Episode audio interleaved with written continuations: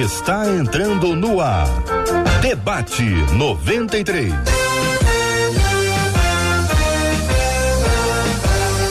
Realização 93 FM. Um oferecimento Pleno News. Notícias de verdade.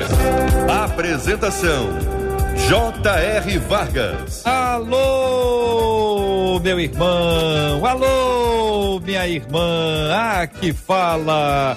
J.R. Vargas, estamos de volta, começando aqui mais uma super edição do nosso debate 93 de hoje. Bom dia, Marcela Bastos. Bom dia, J.R. Vargas. Bom dia aos nossos queridos ouvintes. Como é bom a gente saber que a alegria do Senhor, essa é a nossa força. Benção puríssima, bom dia para os nossos queridos debatedores, são convidados especiais que se unem a gente no programa para interagir, para responder, para compartilhar com a gente no nosso debate 93 de hoje. Marcela, apresente os nossos queridos debatedores de hoje. Hoje com a gente o nosso querido pastor Sérgio Elias, estreando com a gente o mestre André Luiz e já já chegando Eveline Ventura, nossa menina da tela. Bom dia para os nossos queridos debatedores, bom dia para os nossos queridos e amados ouvintes e de preferência agora, Marcela, vamos compartilhar com os nossos ouvintes o nosso número do WhatsApp, que é aquele número que todo mundo já sabe que você cantou para registrar ainda mais e agora nós podemos receber a interatividade dos nossos amados ouvintes por meio do nosso WhatsApp. Então anota aí. 21 96803 8319 93 FM. Muito bem, na voz de Marcela Bastos é o nosso WhatsApp para você interagir com a gente, ouvinte amado que está ligado conosco no debate 93. Muito bom dia para quem nos acompanha em 93,3 e pela imagem, Marcela, como é que os nossos ouvintes podem nos acompanhar, podem nos ver aqui com essas feras do debate 93 de hoje. Estou vendo aqui o mestre André mas André tá sério, Marcelo. Ele é sério, muito sério assim mesmo. Ah, melhorou. Tá sorrindo, ele tá chegando, ele tá chegando. Também. É. O pastor Sérgio Elias tá risonho também. Agora sim. Agora nós podemos entrar no ar, Marcela. Descreve aí. Então, agora você vai correr lá no Facebook da 93 FM e vai descobrir esses sorrisos bonitos. Página da rádio, rádio.93.3 FM. Todo mundo sorrindo e dando tchauzinho para você. Também nos vê com imagem aonde? Lá na nossa página no YouTube. Acessa lá 93 FM Gospel, você já sabe, chega dando aquela curtida, dando bom dia, Deus te abençoe e a curtida no vídeo, porque aí esse vídeo se torna relevante e mais pessoas acabam assistindo o vídeo, porque a própria plataforma oferece o debate 93 como uma opção. E olha, não é qualquer opção não, viu? É opção de benção. Um abraço carinhoso para o Carlos e para a Lívia. O Carlos é motorista de Uber e acolheu ontem no seu carro o nosso querido Eliezer, que integra a equipe da 93 FM. O testemunho é lindíssimo de alguém que escuta a gente há muito tempo, todos os dias. Alguém que se conecta pelo YouTube para poder conhecer os debatedores, para ver o sorriso, para ver o semblante mais, mais sério, mais bravo dos debatedores em determinados temas e assuntos. Alguém que grava todos os dias o programa para Lívia, a esposa dele, assistir. Alguém que deu testemunho sobre vários momentos em que Deus ministrou a vida dele e ministrou a vida das pessoas que entraram no seu carro enquanto ele ouvia o debate 93 e essas pessoas também foram abençoadas. Então, Carlos, Lívia, Louvado seja Deus pela vida de vocês. Obrigado pelo carinho com o nosso querido Eliezer, que integra o nosso time, é parte da nossa equipe. E muito obrigado por vocês ouvirem, assistirem, compartilharem e intercederem. Que Deus abençoe grandemente. Carlos, Lívia, que a bênção do Senhor repouse sobre vocês todo dia e cada dia mais, em nome do nosso Senhor e Salvador Jesus Cristo. Lindo, né, Marcelo? É bom demais a gente poder ser bênção na vida das pessoas e nós somos muito mais abençoados. Então, assim, é maravilhoso quando Deus, como foi dito aqui uma vez, Deus descortina um pouquinho só para a gente poder saber como é bom estar aqui todos os dias. Ouvinte que encaminhou o tema está dizendo aqui a nossa querida ouvinte, olha, no início do meu casamento, ela conta, no início do meu casamento, eu e meu marido, vou falar baixo, gente, que é para não espalhar, tá? Eu e meu marido enfrentamos uma grave crise e acabamos adulterando. Os dois adulteraram. Ele confessou porque queria se separar. Já eu, com medo, me calei e apenas pedi perdão por não ser uma boa esposa. Está entendendo, né? Os dois, ele contou porque, segundo ela, queria separar e ela não falou nada. Eu me calei e apenas pedi perdão por não ser uma boa esposa. Resolvemos permanecer casados uh, por nossa filha e com isso descobrimos que ainda havia amor. Passado um tempo, me converti pedi perdão a Deus e continuei sem falar nada com meu esposo. O fato é que agora descobri que ele continua me traindo e a desculpa dele é de que sempre desconfiou da minha infidelidade. Como lidar com pecados escondidos que, se revelados, destruirão nossas vidas? Existem pecados que jamais deverão ser revelados? Pastor Sérgio Elias, muito bom dia, meu querido. Seja bem-vindo ao debate 93 de hoje.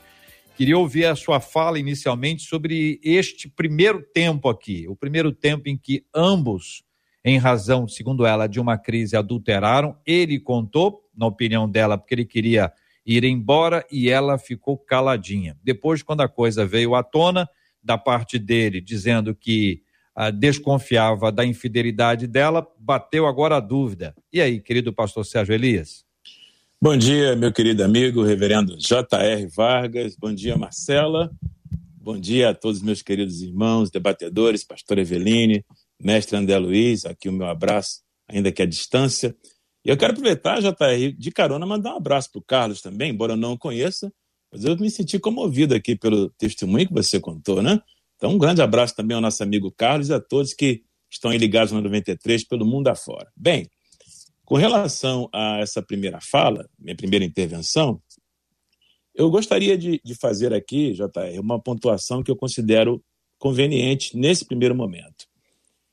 A nossa ouvinte, com toda a minha empatia e simpatia e sensibilidade ao drama que ela relata, ela coloca numa mesma sentença duas palavras que, ao meu ver, não deveriam necessariamente ocupar o mesmo espaço, a mesma sentença, não deveriam conjuminar o mesmo espaço. Crise e adultério.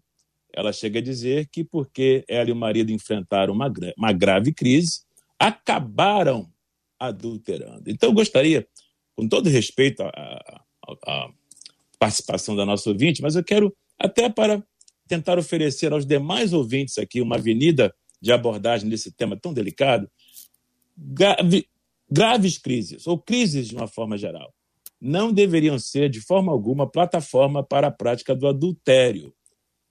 Casado há 35 anos, eu sei que todo casamento implica em crises, desafios, mas eles nunca devem acabar, nunca devem desembocar na prática do adultério. Existem outras avenidas de abordagem para as crises conjugais, dentro da palavra, com a ajuda de conselheiros, se for o caso, pastores, terapeutas, mas o, o, o adultério não deve ser aqui, de forma alguma, concebido como uma consequência quase que natural para o adultério. Essa é a minha primeira fala. Vou ficar por aqui, mas eu quero apenas contribuir com essa pontuação. Eveline, bom dia, seja bem-vinda. Como trata inicialmente esse assunto? Depois vamos caminhar para as perguntas, mas falando um pouco desse contexto, Eveline. Bom dia, JR. Bom dia, demais debatedores. O pastor Sérgio aí começou muito bem e eu concordo plenamente aí com ele, né? De que as crises não podem ser usadas aí como argumentos para o pecado, para o adultério, para justificar o adultério.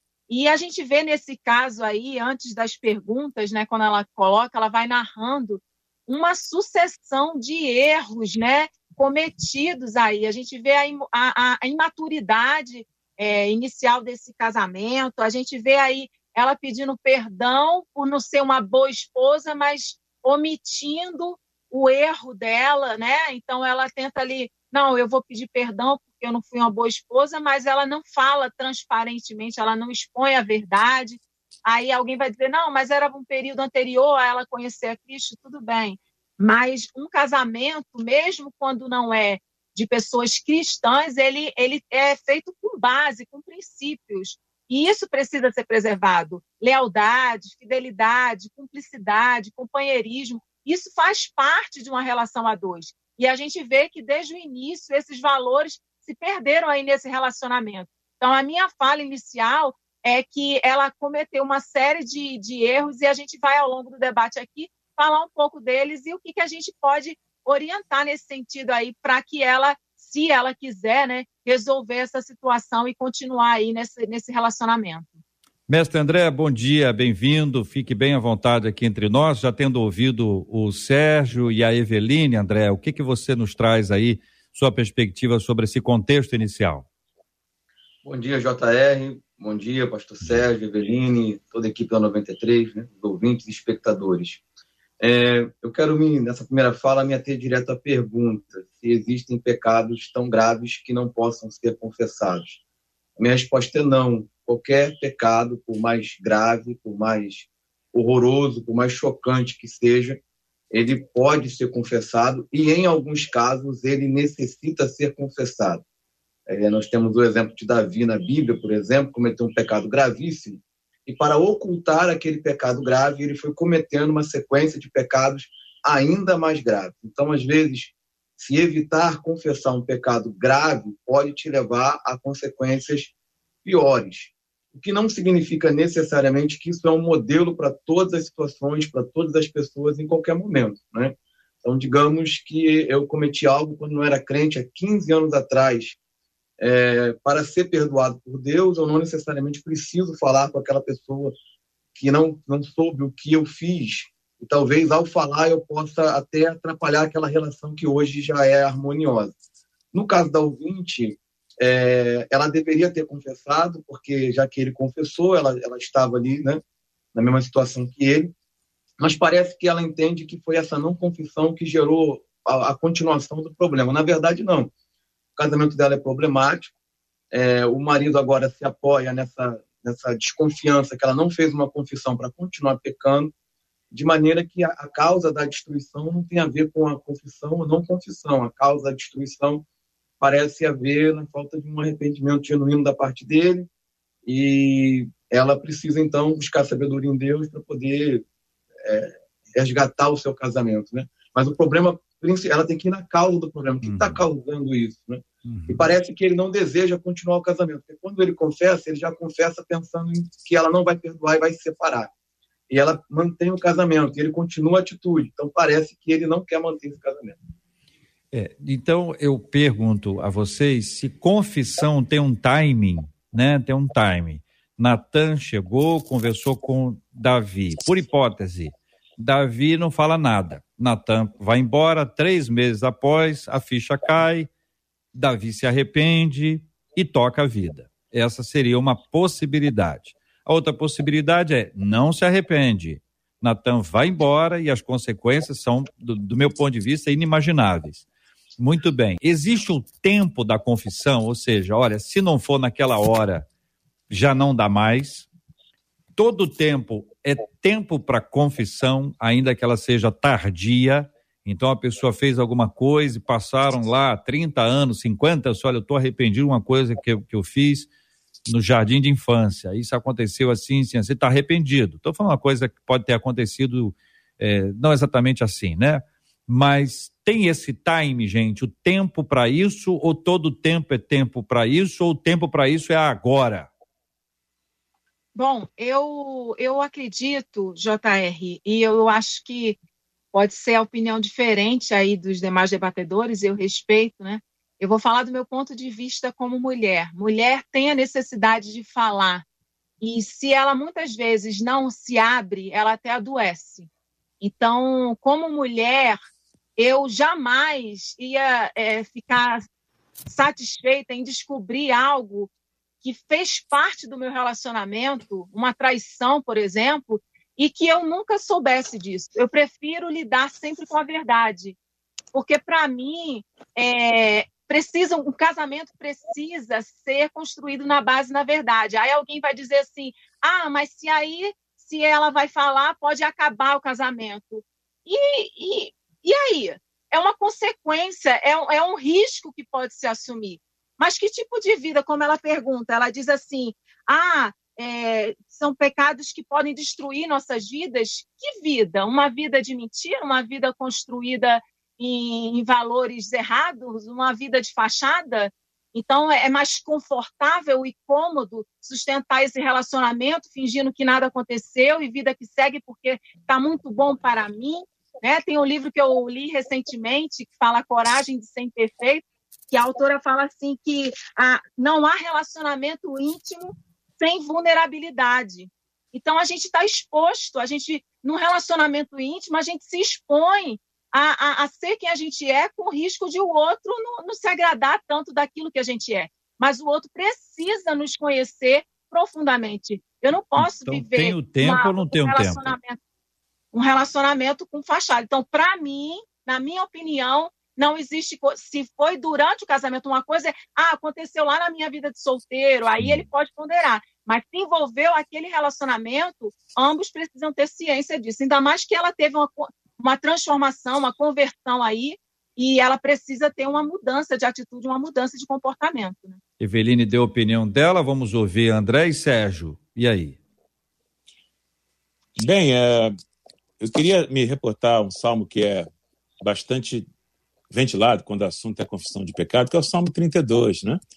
No Salmo 32, Davi, que já foi mencionado aqui, ele afirma no verso 3 que enquanto ele se calou, o texto diz: Enquanto eu me calei, envelheceram os meus ossos pelo bramido, pelo meu bramido em todo dia. Então, Davi, que teve alguns incidentes bastante notórios, né, de prática de pecado é, no seu relacionamento com Deus, ele chega a dizer que, voltando à questão do timing, JR, que enquanto ele conservou o seu pecado oculto ou, ou, ou, ou particularizado dentro do seu coração, enquanto não houve um tratamento mais abrangente do seu pecado, que penso eu envolve inclusive a confissão, ele sofreu as consequências disso. Ele fala do envelhecimento dos ossos, né? que é uma expressão bastante contundente aqui. Ele fala de danos emocionais, psicológicos e até espirituais do seu relacionamento com Deus, que foram marcantes. E ele começa o salmo dizendo que aquele que tem a transgressão perdoada e o pecado coberto é feliz, é uma declaração de alívio. Então você pode contrastar aí a, a, a miséria de quem oculta o pecado e o alívio de quem confessa. Então, são duas realidades no mesmo salmo. Agora, eu também entendo que quando o assunto é confissão, nós estamos lidando aqui com um aspecto muito delicado. Eu acredito que todo pecado deve ser sim confessado, porque a confissão é parte do processo da restituição. A confissão não existe isolada no universo bíblico teológico. A confissão é parte do processo de restituição. Todo pecado é uma ofensa contra Deus. Deus é o primeiro ofendido. Mas há pecados que, além de serem ofensa contra Deus, exercem impacto no próximo. Vou dar um exemplo aqui, se você me permite. Se um homem casado nutre no coração um desejo sedutor em relação a uma mulher que não é a dele, segundo Jesus, no seu coração ele já adulterou. Ele já cometeu aqui pecado contra Deus, amartia, já errou o alvo. Já soltou a flecha e errou o alvo. No entanto, se o seu pecado estaciona aí, se o impacto do pecado, que é a ofensa contra Deus, estaciona na sua experiência, ele é um impactado único, se ele não avançou o pensamento para uma sedução e não consumou esse pecado na prática, ele não precisa necessariamente confessar a mulher. Ele confessa a Deus, se arrepende, abandona e pede a Deus que lhe dê graça para não cometer o mesmo pecado. Porque se ele for confessar a mulher, essa confissão pode até ser entendida como uma cantada, né? Diz, olha, minha filha, eu vi você ali do outro lado da rua e achei você muito bonita, sedutora. Então, o impacto do pecado é pessoal. Então, a confissão é individual a Deus. Se, por outro lado, ele avança essa sedução e consome o pecado no adultério, no, no relacionamento físico, aí o impacto do pecado não é somente sobre ele, é sobre a sua própria mulher, sobre a mulher com quem ele pecou, se for um cristão, sobre a igreja onde ele congrega, se for pai, sobre os filhos que ele tem. Enfim, o impacto do pecado agora, ele soltou a flecha, não somente errou o alvo, mas acertou outras pessoas. E agora é necessário um processo de restituição, aonde a confissão aparece como primeiro passo. Agora, para praticar a confissão, eu quero só adicionar isso antes de concluir. Há casos em que o processo precisa ser respeitado. Talvez, pela gravidade do pecado, seja necessário que o indivíduo procure a ajuda de seu pastor, de um intermediário, de um terapeuta, de um irmão de confiança, para ajudá-lo a confessar o pecado a quem de direito. Então, há um processo aqui que deve ser levado em consideração, mas todo pecado, ao meu ver, deve ser confessado. Amém. É, excelente abordagem do pastor Sérgio, subscrevo completamente. Sobre o timing, né? Eu acredito que deve ser o mais rápido possível. Há pessoas, por exemplo, que tiveram problema na família, com pessoas que amaram, ofenderam essas pessoas e ficou é, adiando esse pedido de perdão e a pessoa parte para o Senhor, falece e fica aquela coisa no coração. Eu queria ter falado com ela, eu queria ter falado com ele. Então, não fique procrastinando. É, é preciso respeitar o tempo, como o pastor falou muito bem, mas cuidado também para você não perder esse time. E às vezes, quando você vai falar com a pessoa, já não tem solução, né? É, até mesmo, às vezes, uma situação de casamento, você comete um erro grave e você se mantém naquela posição arrogante, não pede perdão, aquilo pode provocar uma ruptura, um divórcio. E se você pedir perdão depois, ok, mas o divórcio já aconteceu, talvez não haja a restauração. E situações onde, se você não pedir perdão, você vai ter que tomar atitude para ficar escondendo aquele pecado. E você vai agravar a situação.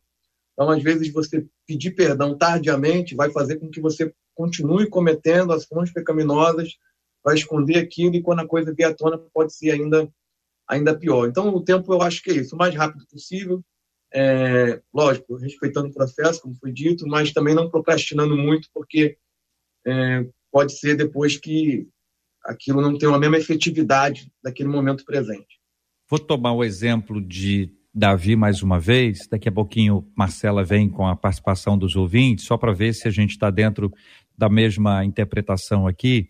Davi não teve condições de confessar o seu pecado e pedir perdão a Urias. Passou do tempo. Urias já não estava mais ali. Estamos certos? É isso, irmãos? Tem que falar sim ou não, viu, sim, igreja? Sim. Vocês estão achando que é só vídeo, também é áudio. Vamos lá, igreja. É isso aí? Muito bem. O tempo de Davi, segundo o Salmo 32, o tempo de Davi estava atrasado. Enquanto eu me calei, então ele se calou, ele deveria, parece-me, o 32, uma constatação de que ele já, ele diz assim, olha, eu deveria ter feito isso há mais tempo. Enquanto eu me calei, enquanto eu não fiz, eu fiquei sofrendo. Passei por isso, aquilo, ele vai descrevendo poeticamente, que é um artista, né? Poeticamente ele, ele descreve um texto inspirado pelo Espírito Santo, a gente consegue observar o quanto aquilo é duro. E talvez exatamente por ser muito pesado, a poesia ameniza e torna um fato pesadíssimo suave de ser assimilado para ser colocado em prática. Então a gente tem o tempo, aí depois ele teve uma outra oportunidade, a de Natan. Natan é uma oportunidade, parece que é aquela assim, olha, cara, não perca a chance, você não pode viver longe de Deus, acorda. Alguns já ouviram isso. Natan já visitou muita gente.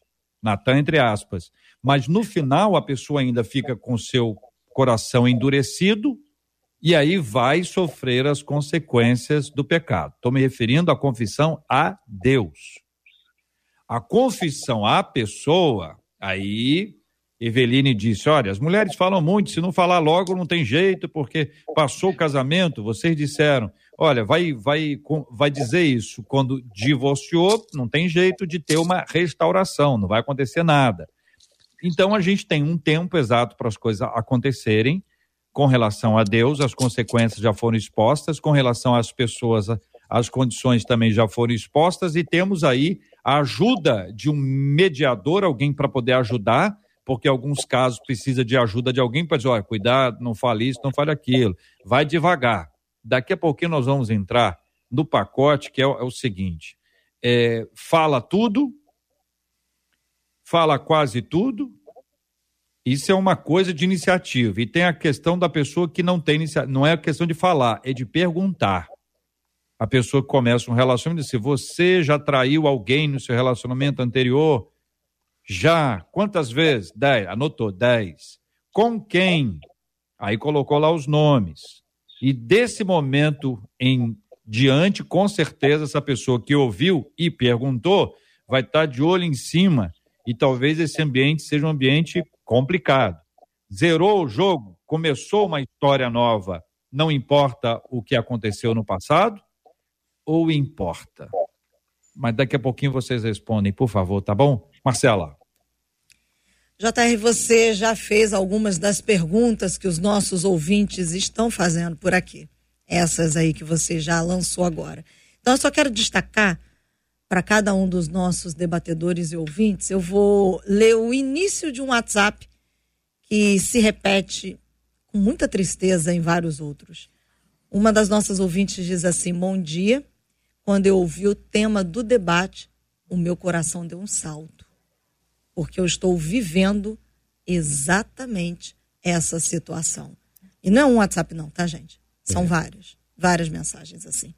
Aí a pergunta que eu faço para esse, esses ouvintes, Mar Marcela, é: você acha que foi à toa?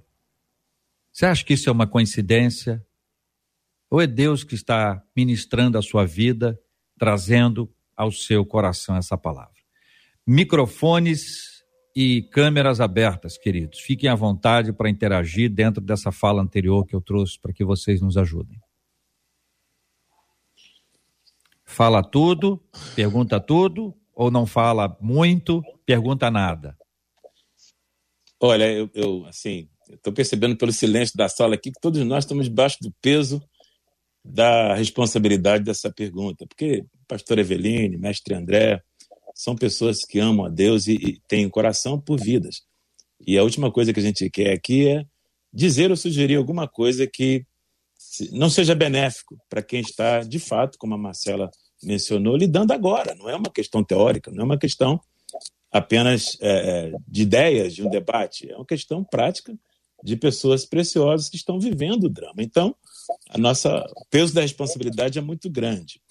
E se, me, se você me permite, JR, meus queridos debatedores, eu acredito que enquanto o pecado seja sempre uma ofensa contra Deus, todo ele, eu me lembro que desde novo convertido me habituei a ouvir aquela frase costumeira: não existe pecadinho, pecadão, pecado é pecado. E é verdade.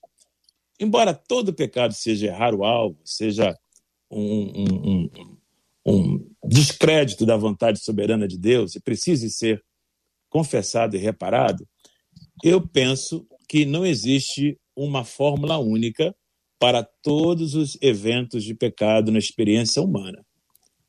Eu penso que existe sim a, a graça de Deus disponibilizada para todos os pecadores, como nós, mas que não existe uma resposta única para todos os eventos de pecado. Existe uma abordagem uh, da graça de Deus para cada caso específico. Eu não sei se eu estou me fazendo compreender com clareza aqui, porque o JR perguntou anteriormente se fala tudo, é, detalha o que aconteceu é, e conta exatamente com quantas pessoas, de que maneira, aonde foi. É, é, se a gente disser assim, sim, a gente corre o risco, ao meu ver, de estabelecer um formato único para diferentes tipos de pessoas. Aqui nos Estados Unidos tem uma expressão, JR, muito comum, que diz assim: uh, one size fits all. Um, tamanho de roupa serve para todo tipo de pessoa, mas nem sempre. Há roupas que têm que ser cortadas pela mão do, do alfaiate. Se você me permite um exemplo bíblico, é o de Zaqueu. Zaqueu estava em casa, na presença de Jesus e seus discípulos e outros convidados, e lá para as tantas, depois de um jantar delicioso, sem que Jesus pregasse ou fizesse nenhum estudo bíblico, só a presença de Jesus na sala já causou em Zaqueu um peso de arrependimento. Isaqueu tomou a palavra e confessou o seu pecado. Todo mundo já sabia que Isaqueu era um homem desonesto, mas ele disse: Senhor, e, e dirigiu a sua confissão primeiramente para Jesus, porque o objeto principal da ofensa é o Senhor. Ele disse: Senhor, eu resolvi devolver ou melhor, doar os meus bens, metade dos meus bens aos pobres. E naquilo em que eu tenho defraudado o meu próximo, quero devolvê-lo quadruplicadamente. Zaqueu confessou e estabeleceu ali o processo da restituição. Jesus, que não havia falado nada até então nessa direção, disse: Hoje chegou salvação a esta casa. Então, Zaqueu é um caso específico. Não foi assim com Davi, não foi assim com outros pecadores na Bíblia. Então, todo pecado é ofensa, todo pecado deve ser confessado, mas o processo, volta ao processo, pelo qual isso deve ser desdobrado, é específico para cada situação. E a melhor pessoa para ajudar você, minha querida ouvinte, meu querido ouvinte, a entender que tipo de processo você deve recorrer para o seu caso, é o seu pastor, a sua pastora, o seu líder espiritual. Conversa com eles antes mesmo de procurar o ofendido, para que você seja devidamente assistido no seu processo específico de confissão e restituição. Sérgio falou sobre a fala. Tem também o aspecto da pergunta. Mas vamos continuar na fala aqui para a gente se, se, seguir a linha e ajudar o nosso ouvinte que está nos afazeres do dia a dia, pode não estar tá tão atento a tudo. Então, aqui, a pergunta agora, André, Eveline, é sobre a fala. A pessoa fala tudo, olha, o, o, o é, relacionamentos anteriores, ela fala do que aconteceu. Relacionamento atual, a pessoa fala do que aconteceu. Depende, depois eu vou voltar para falar sobre a pergunta. As pessoas que gostam de perguntar sobre os relacionamentos e circunstâncias anteriores, tá bom? Bom, Fiquem à vontade. Eu acho que tem dois pontos aí. No início de um relacionamento, eu tenho livro voltado para noivas, né? E eu falo sobre isso, sobre a importância da comunicação. Você precisa saber em que terreno você está pisando. Você precisa saber com quem você vai se casar. Então, isso passa por perguntas, sim. Né? As meninas, às vezes, é, se relacionam com rapazes da igreja e tem uma pseudo-imagem de que ah, esse menino é um menino nascido e criado na igreja, que maravilha, é um santo. É filho de pastor, é filho de não sei o quê, e não tem noção das aberrações que esse menino já cometeu por aí. Então, ela precisa sim ter perguntas sinceras e confrontadoras ali você já se relacionou com outras pessoas? De que forma? O que, que você pensa sobre isso? Você já sentiu alguma atração, sei lá, homossexual? Você já teve uma tendência, uma inclinação em relação a isso? Eu preciso saber, a pessoa precisa saber. Isso é importante para você entrar num relacionamento conhecendo o outro. E aí, quando eu digo que casamento não é coisa para criança, é para gente adulta, madura, porque aí você vai ter essa maturidade de saber lidar com o que vai ouvir e entender que ali é um novo relacionamento, que a uhum. pessoa aprendeu com os erros, que a pessoa já superou aquilo e que ela agora está disposta a construir uma relação diferente com você.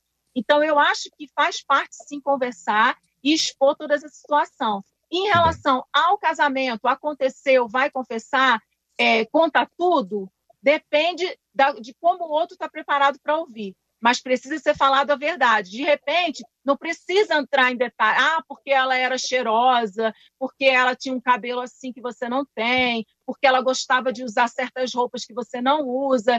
Isso pode trazer ainda uma dor maior para o outro cônjuge envolvido. Mas você precisa sim compartilhar a verdade, sim, aconteceu, assim foi assado e acabou. Uhum. Mas estou aqui confessando porque eu quero resolver essa situação, preciso resolver essa situação com você. Mestre André, o assunto seria somente a fala e a pergunta ia ficar para após. Mas como a Eveline pode, as meninas podem, ela reformulou aí resolveu colocar as duas coisas e começar pela pergunta. Então fica à vontade o senhor, depois Sérgio também, para falar sobre a questão das perguntas, tá? Pergunta tudo, pergunta nada e primeiro só, só peço a vocês que me, me ajudem a orientar a casa aqui no sentido da fala primeiro é a fala. A gente fala, conta tudo, aí depois pergunta tudo, pergunta tudo, não pergunta nada. Amém. É, quando o filho pródigo ele, ele volta para casa, a confissão dele é: Pai, pequei contra o céu, pequei contra ti. É, ele tinha se afastado, né? E o texto não aponta ali que ele vai dar detalhes, o que, que ele fez, o que, que ele não fez. Ou seja, a confissão, o que, é o contar tudo? Se eu digo que tive inveja, será que eu já disse tudo? Eu preciso dizer, tive inveja em tal situação, de tal forma, quantas vezes. Como o pastor Sérgio falou, não existe um, um modelo de confissão rígido em que tem que ser feita dessa forma. Em alguns casos, a irmã Eveline falou de situações de intimidade, casamento, noivado, aonde você às vezes é necessário você falar mais, você se abrir mais, mas por exemplo não pode ser um modelo, porque imagine que eu começo uma amizade com você e digo, olha, para você ser meu melhor amigo, tem uma lista aqui, preciso que você diga aqui é o que que você fez e me conte todas as coisas, né? Ou seja, há um nível de intimidade que é só entre o homem e Deus. Então, é, é, há coisas que pertencem na minha relação a, a, a, a, eu e o Senhor, por exemplo. Coisas que passaram pela minha mente, passaram pela minha vida. E nesse sentido, eu acho que ninguém tem o direito de invadir. Né? É, tem, que, tem que haver um equilíbrio, porque também você não pode ser alvo de uma curiosidade mórbida. Então, imagine que eu, eu esteja dirigindo uma igreja e alguém chegue para confessar um pecado, eu fico querendo extrair da pessoa as informações que não são necessárias. Também como pode acontecer numa relação de intimidade, a outra pessoa pode querer extrair informações que não são necessárias. Então, o essencial é o crucial. Ele disse tudo. Pequei contra o céu, pequei contra ti. É, não tinha necessidade de dizer quantas, quantos bordéis ele frequentou, quantas mulheres ele deitou, quantas, é, é, quantas, quantos dias ele trabalhou escravo, quantas bolotas de porco ele comeu.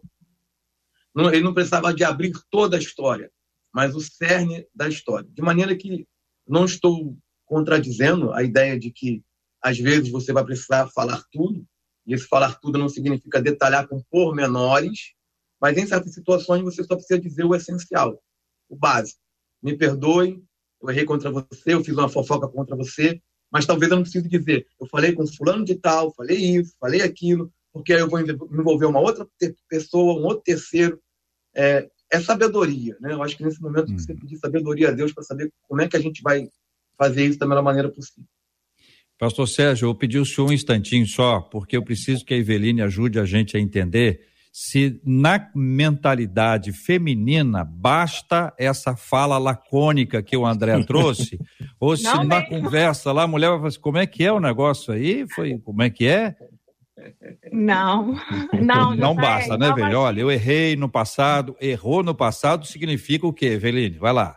É, não, eu estava aqui ouvindo e com o maior respeito ao mestre André aí, e entendendo também o ponto de vista dele, mas assim, eu fico imaginando o um relacionamento de marido e mulher, o marido chega e fala assim para ela: Olha, pequei contra você, e não importa quantos bordéis eu frequentei, não importa quantas mulheres foram, Assim, é, Vai dar é, ruim isso aí, né? Eu fiquei aqui ouvindo dizendo assim, não, importa sim, importa como foi, importa que época foi, porque mas, aí a, a, mulher, Eveline, ah. Eveline, essa é a mentalidade. A gente precisa explicar isso aqui, que não é erro é, da pessoa que fala. Né? O não, André trouxe não. a fala, na, por isso que eu pedi a sua intervenção antes de ouvir o pastor Sérgio. É para a gente entender que há uma diferença. Enquanto os discípulos contaram para Tomé vimos o Senhor, bastou.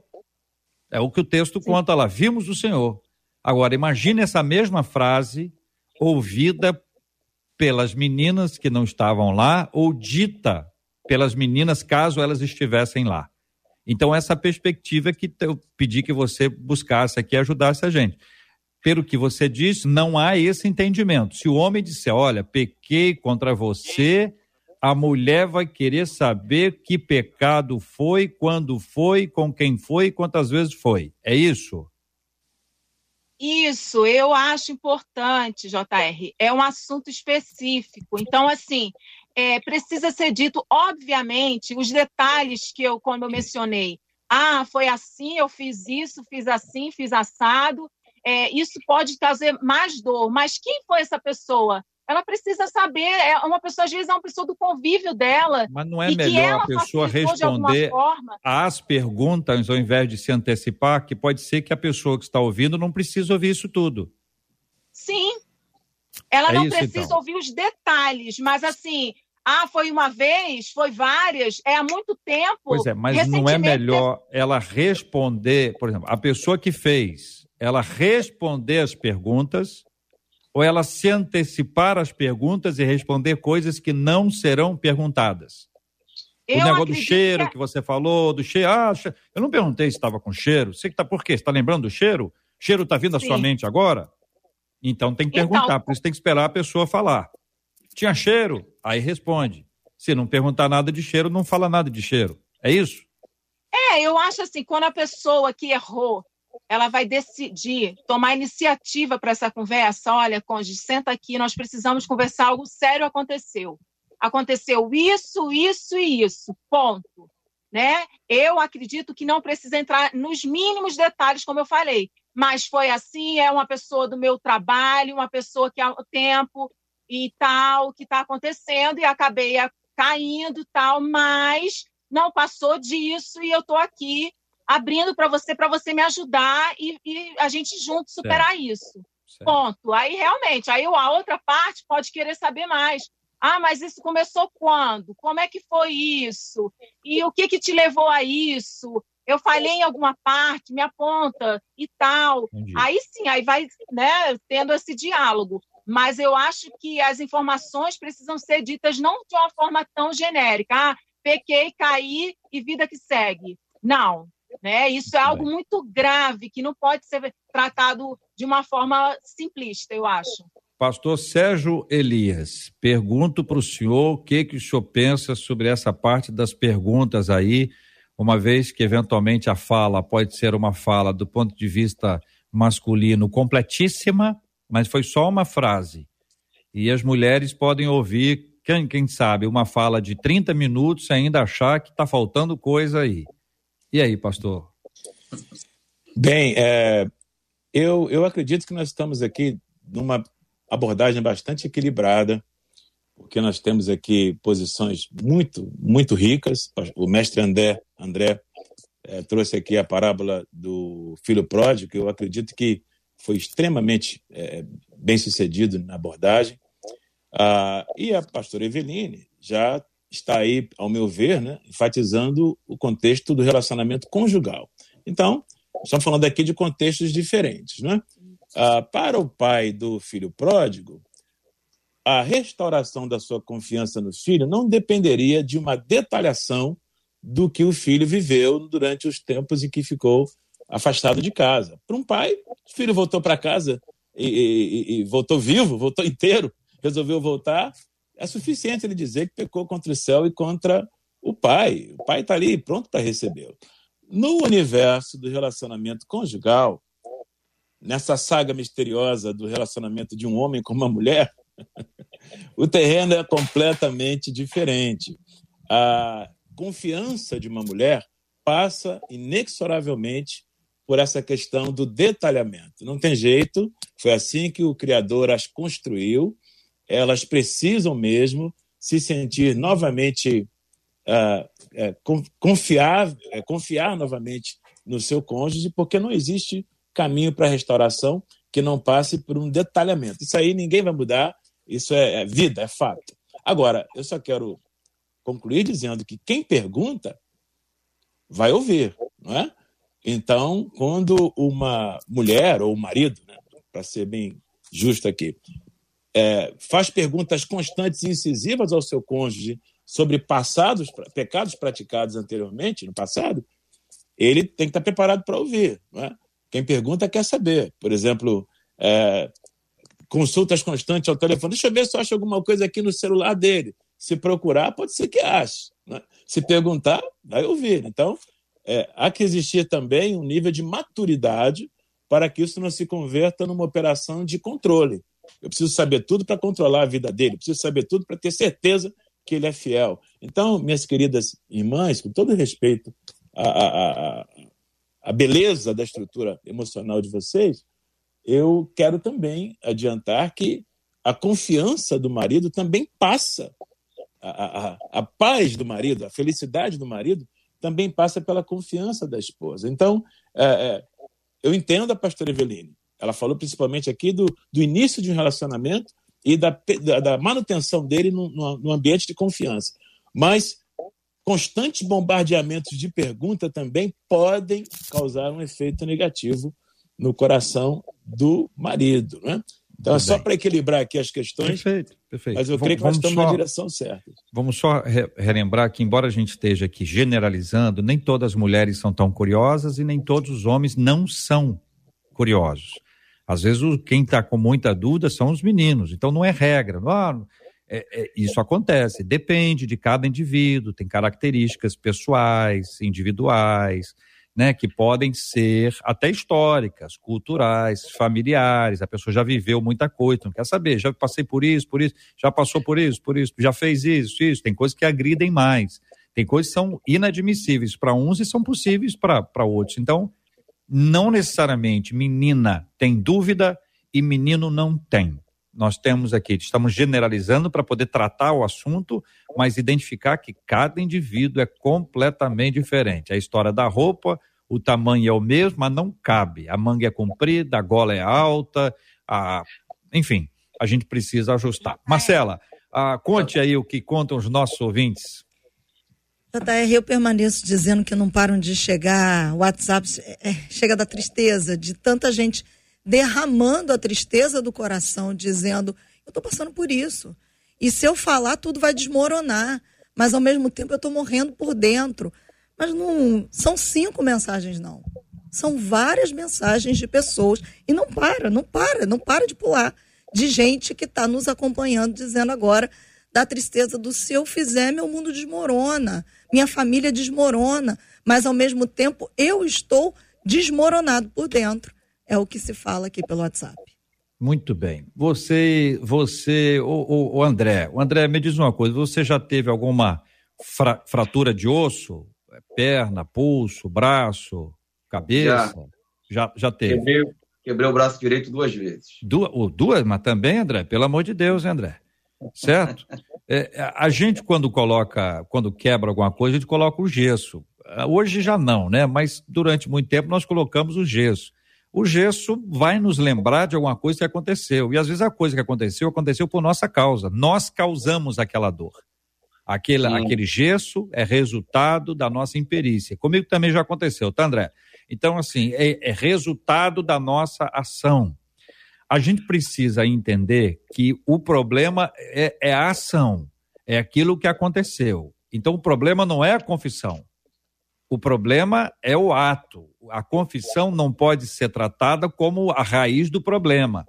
A raiz do problema é o pecado. A confissão a Deus precede a confissão à pessoa. Então, se não houver confissão a Deus, não há arrependimento. Às vezes a pessoa está falando só para desencargo ou está falando para poder ir embora. É só uma estratégia para poder romper o relacionamento em paz. Só que o, a confissão do, do, do, do, pecado ao cônjuge, ou ao pai, à mãe, ao patrão, ao funcionário, a alguém, a confissão é precedida pela confissão a Deus, que é gerada pelo arrependimento, que consequentemente produz mudança. Então aí a pessoa vai lá e conta as coisas. Ou seja, para chegar no passo do contar a pessoa, não já passou por um processo pessoal, individual, na presença de Deus, quebrantamento, transformação, Deus está dando a, a, orientação, sabe, sabedoria vem de Deus para dizer fale agora, não fale agora. E também tem, como vocês disseram, ajuda de alguém, alguém para ajudar a pessoa numa hora, numa hora como essa, vocês disseram da importância disso. Então, eu pergunto aos irmãos, a confissão, como alguns estão com, compartilhando, ela pode gerar, gerar a separação ou uma briga grave. Mas é a confissão que gera isso? Ou é o pecado? JR. É, a gente tem... Pode falar, mestre. Amém. JR, você falou bem, né? Primeiro passo, a pessoa tem que se arrepender, confessar diante de Deus, porque o, não tem que ser mais do que um remorso tem que ser mais do que uma culpa, tem que ser um, um, movimento do espírito dentro dela. Ela está genuinamente arrependida. E ela confessa isso a Deus, e o segundo passo é confessar a pessoa.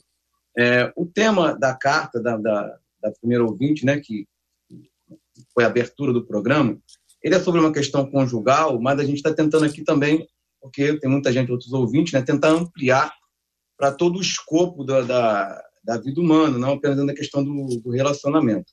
Agora, se eu estou, por exemplo, num gabinete pastoral, e eu tenho 70 gente ouvindo agora e pensando isso, dizendo, e a pessoa diz, olha, eu pequei, eu adulterei, e eu pedi perdão a Deus, e eu tenho cinco anos que eu não, que eu não, que eu não faço mais isso, mas eu me sinto culpada, devo falar ou não devo falar? Eu vou dizer para essa pessoa, essa é uma decisão sua particular. Eu acredito que não dá para chegar aqui no programa e dizer assim, você tem que falar com seu marido, você tem que falar com a sua esposa, porque essa confissão, a pessoa pode sim gerar um divórcio, pode sim gerar uma crise, como a não confissão também pode gerar. Porque se a pessoa não confessa e não consegue se manter com essa, com essa coisa dentro dela, é, eu subscrevo a fala do pastor Sérgio, né, que não há um modelo rígido onde você tem que dizer a confissão tem que ser assim, você tem que fazer assim. Cada situação é específica. E aí, cada pastor, em cada gabinete pastoral, em cada pessoa, ele vai guiar aquela pessoa num processo, sendo que essa decisão tem que ser da pessoa, porque é uma coisa que é muito séria, que vai a, a, a, trazer consequências da família da pessoa, e essa pessoa tem que decidir é, é, falar, quando falar, como falar, e assumir as consequências, porque é, eu não posso me colocar nessa condição de. Porque às vezes eu digo assim, confessa, aí o, ter, o relacionamento termina, a pessoa divorcia, Aí depois ela dizendo, tá vendo? Eu tava vivendo muito bem com meu marido, você disse que era para me confessar, ou com a minha esposa, eu confessei, perdi o casamento. Aí eu digo, não confessa, e a pessoa também não consegue viver bem. Ou seja, é, é, a responsabilidade é sua, ouvinte. Você, a gente vai te dar princípios, mas é você que vai ter que orar e decidir o que, que você faz.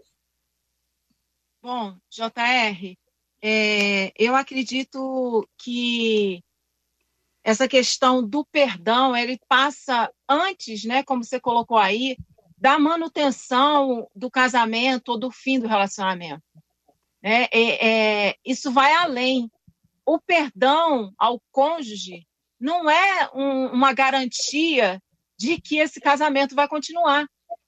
Né? Ah, mas eu não, não pedi perdão, não falei nada, ou eu falei e acabou não a, a, terminando o relacionamento. Aí eu pontuo do outro lado da questão. Imagina, né, se essa pessoa não conta, decide por não compartilhar, estou vivendo muito bem, vida que segue, e um dia essa outra pessoa descobre pela amante, enfim, pelo amante, ué, seu marido, e já tive com ele tal e tal lugar. E aí a pessoa vai e confronta a outra, ah, não, eu achei que você ia se divorciar. E o negócio pode ficar muito pior, entendeu? Então, é, o confessar realmente envolve riscos, mas eu, eu penso que a gente precisa viver um relacionamento transparente, sem mentira. O, o cônjuge, quando é algo que envolve, quando eu coloquei lá, pastor Sérgio até pontuou isso, das perguntas, não é uma, uma questão de vigilância, de eu ficar monitorando meu cônjuge, como é que foi hoje, o que que fez? Não, eu digo quando se acontece um caso assim, um adultério e há confissão, o cônjuge naturalmente teve, é, tem geralmente a curiosidade de saber, querer saber mais informações, mas como foi, fazer as perguntas. Mas resolvido isso, o casal não pode viver também nessa base do questionamento, de deixa eu ver aqui esse celular, da desconfiança. Se você decide perdoar e seguir, é uma página que vira e você precisa escrever essa nova história sem ficar ali toda hora com isso, relembrando, porque aí você não vai viver um casamento feliz e em paz. Não é esse o objetivo. Ah, voltando à sua pergunta, JR, é claro que a confissão a Deus e a resolução do pecado com Deus é, é o princípio e é o objetivo principal quando alguém peca. É, primeira Epístola de João, capítulo 1, verso 9, oferece aqui uma avenida segura para o pecador, pecadores como nós. Se confessarmos os nossos pecados, ele é fiel e justo para nos perdoar os pecados e nos purificar de toda injustiça. Essa confissão, primeiramente a Deus, porque ele é o primeiro, ele é o grande ofendido, né? Todo pecado é uma ofensa contra, contra o Senhor. Ah, e ali seria, digamos assim, a resolução fundamental do pecado praticado. Deus, você confessou a Deus, ele lhe perdoou. Em relação aos céus, você está livre. Agora vai, não peques mais, diria o mestre, né? Mestre Jesus. Agora, se esse pecado, além de ofensa contra Deus, ele também afeta outras pessoas, há uma restituição a ser feita. Como ela será feita, meu querido ouvinte? Já foi dito aqui, eu não quero ser redundante, mas vai passar por um processo. Os debatedores aqui muito belamente apresentaram esse processo, né? É, na esfera da igreja, na esfera conjugal, na esfera do relacionamento humano em geral, talvez seja até necessário a intervenção de alguém de confiança para o processo. JR falou sobre o timing, assim, um tempo adequado para isso. Então, é, em linhas gerais, já foi apresentado aqui um mapa, é, ao meu ver, efetivo para os ouvintes que estão lidando aí com pecados que estão corroendo seus ossos, tá? Mas o primeiro passo dele é resolveu com Deus, confessou o Senhor, abandonou o pecado, fique em paz. A continuidade do processo agora, o próprio Deus que já lhe perdoou vai lhe ajudar a chegar a bom termo no processo que for necessário a partir daí. JR, eu sei que a gente já está terminando, eu vou jogar aqui até o BG, mas eu quero encerrar com o WhatsApp é, de um ouvinte que escreveu para nós, porque tem muita gente, muitas mulheres, eu, eu vou até dividir isso aqui em duas partes. Muitas mulheres dizendo assim: ah, há muitas mulheres sofrendo. Eu quero dizer às meninas que estão nos acompanhando que há também muitos homens sofrendo. Muitos homens sofrendo por causa de traições de suas esposas. E um WhatsApp do, de um desses nossos ouvintes diz assim: é, a minha esposa me traiu de uma maneira muito dolorida durante um bom tempo e infelizmente o nosso casamento está acabando. Eu fui capaz de perdoá-la, só que ela não foi capaz de confessar o pecado. Fui eu que descobri sozinho. Eu a confrontei. Ela, apesar de confrontada, não consegue se perdoar, não consegue confessar e, consequentemente, também não consegue deixar para trás por completo o pecado. Aí ele encerra dizendo assim: do, na, de nada adianta o outro estar disposto a perdoar se a outra parte não está disposta a confessar e a passar pelo processo do arrependimento, que é duro, mas que é necessário, diz esse ouvinte. E eu fiz questão de destacar aqui porque há muitos dos nossos ouvintes passando por esse processo e escrevendo. E também, JR, se você me permite, é, como a única solteira da tela, falar, porque muitas solteiras escreveram para nós aqui durante esse processo. E elas estão dizendo assim, elas e eles dizendo assim, nossa, então é difícil, para que casar então? Melhor eu estar assim. Eu quero dizer aos solteiros, enquanto você aguarda a pessoa certa, torne-se a pessoa certa. Esteja perto do Senhor e não entre na cilada do diabo de que casamento é uma furada, casamento é uma instituição que nasceu no coração de Deus para que homem e mulher pudessem revelar a glória de quem ele é, para que nos para que nesse relacionamento o mundo lá fora possa ver em nós o amor de Deus pela igreja e a submissão da igreja a Deus em amor. Então, eu gostaria de dar essa palavra para cada solteiro e solteira que escreveu. Casamento nasceu no coração de Deus. Prepare-se, seja a pessoa certa. Ame mais a Deus do que a pessoa com quem você tenciona se casar algum dia. Certamente, os casamentos serão base dessa sociedade que nunca precisou tanto de casamentos sadios, porque é isso que eu estou vendo por aqui, JR. E eu quero agradecer, viu, Eveline? Agradecer mesmo a Deus pela tua vida, porque muitos dos nossos ouvintes dizendo assim: que tema difícil, mas como foi bom ouvir cada um dos debatedores e nós te agradecemos. Obrigada, viu, Eveline, por participar com a gente e por ter coragem, que muita gente aqui dizendo, a menina da mesa é corajosa, a menina da tela é corajosa. Muito obrigada, viu? Oh, eu que agradeço, gente. Eu estou muito feliz de estar participando e apesar de, de tudo isso que a gente falou aqui, eu acho importante a gente terminar dizendo que Deus tem poder para restaurar o que aos olhos humanos está destruído. E quantos testemunhos a gente tem de casamentos restaurados, né, e felizes e que sobreviveram a traições. Então, Deus tem poder para isso. Ore, busque a ajuda dele e como a, a, a Marcela colocou, né? Casamento é um projeto de Deus e precisamos sim de famílias firmadas na rocha para iluminar esse mundo que está tão perdido por aí. Mestre André, muito obrigada por estrear com a gente hoje aqui, participar. Muita gente aqui falando. É, o mestre André está participando do debate 93. Aliás, um monte de gente querendo que o senhor falasse o nome aqui, brincando, dizendo assim: ó, eu quero que ele fale o meu nome no ar. Obrigada, viu, mestre André, por participar com a gente e estrear com a gente hoje. Eu que agradeço o convite. Deus continue abençoando. Foi um prazer estar com mais debatedores aqui. Um abraço aos ouvintes. E uma última palavra, lembro de Absalão e Davi, eles não pecaram, não se confessaram um ao outro, empurraram com a barriga e no final não deu certo. Só isso. Pastor Sérgio, muitos dos nossos ouvintes aqui destacando a sua doçura e nós agradecemos a Deus por tê-lo conosco, toda a sua instrumentalidade, toda a sua doçura mais uma vez aqui no Debate 93. Muito obrigada. Obrigado a você, Marcela, minha querida irmã, meu querido companheiro JR, pastor Eveline, que bênção participar com a irmã hoje aqui, mestre André, como eu aprendi com meus queridos debatedores. E olha, doçura não, acho que eu sou uma carne de terceira que já foi tão amassada pela palavra. Mas é a graça de Deus. Eu quero também, JR, se você me permite, mandar um abraço aos membros da Igreja Metodista Livre em Bridgeport, Connecticut, que estão ligadinhos no debate aqui, tenho certeza. Que coisa boa. um beijo para todo mundo. JR, é, eu encerro aqui respondendo um ouvinte que escreveu aqui pelo WhatsApp perguntando como é que eu posso ouvir esse debate do início. Corre, é só chegar no nosso YouTube ou no nosso Facebook. Você já vai poder ver a partir de agora ou mais tarde, se você quiser ouvir através das nossas plataformas de streaming, é só você acessar. E eu quero encerrar mandando um beijo, JR, para Isa Raposo. Sabe por quê?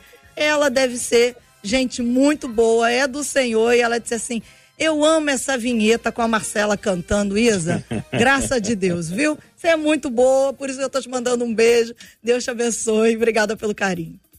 Muito bem, Isa. Vamos até ouvir agora outra vez, que vai que a gente tenha esquecido, né? Qual é o número do WhatsApp da 93 FM. Toca aí, Marcela. 21 96803 8319 93 FM. Muito bem, essa foi especialmente para Isa, nossa querida ouvinte, trouxe essa palavra boa. É isso, gente. Eu acho que o exemplo que a Isa nos traz é fundamental. Entregue palavra boa, entregue palavras boas.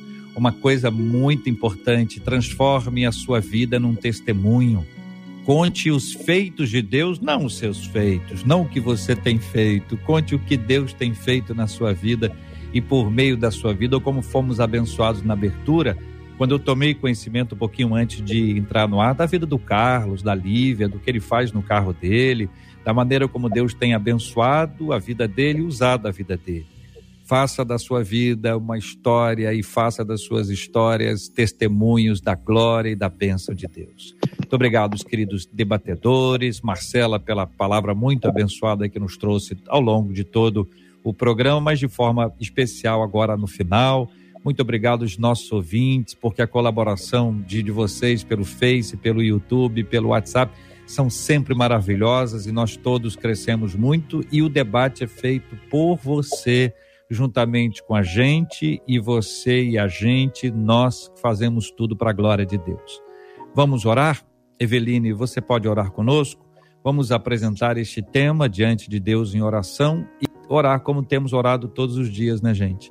Pela cura dos enfermos e consolo aos corações enlutados. Vamos orar em nome de Jesus.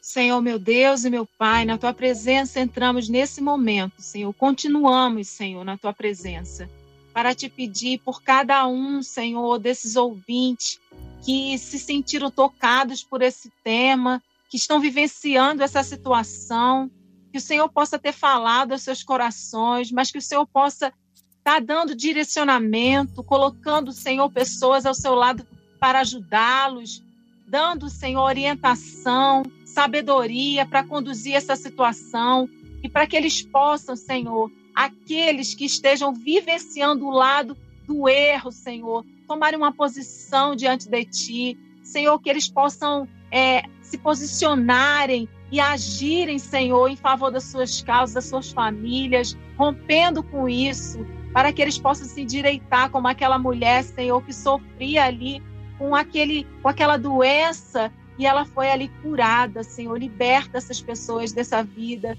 que o Senhor possa transformá-los, restaurar os casamentos e ter, Senhor, com suas, estar com suas mãos sempre estendidas sobre esses lares. Abençoa as pessoas que estão enfermas, Senhor. Que o Senhor possa visitar os hospitais, tocar, Senhor, nessas pessoas, dar fôlego de vida, os corações ilutados, Senhor. Que o Senhor venha, Senhor, reparar a dor, o Senhor venha consolar os corações. Oh Deus, tem misericórdia do teu povo que tem enfrentado dias tão difíceis. Mas, Senhor, nós estamos cientes de que o Senhor está do nosso lado e com a sua ajuda nós vamos superar todas as dificuldades. Nós te pedimos por tudo isso e por cada um dos debatedores que o Senhor venha abençoá-los grandemente. Abençoa o JR e a Marcela na condução desse, desse programa que tem abençoado tantas vidas e essa rádio também, Senhor.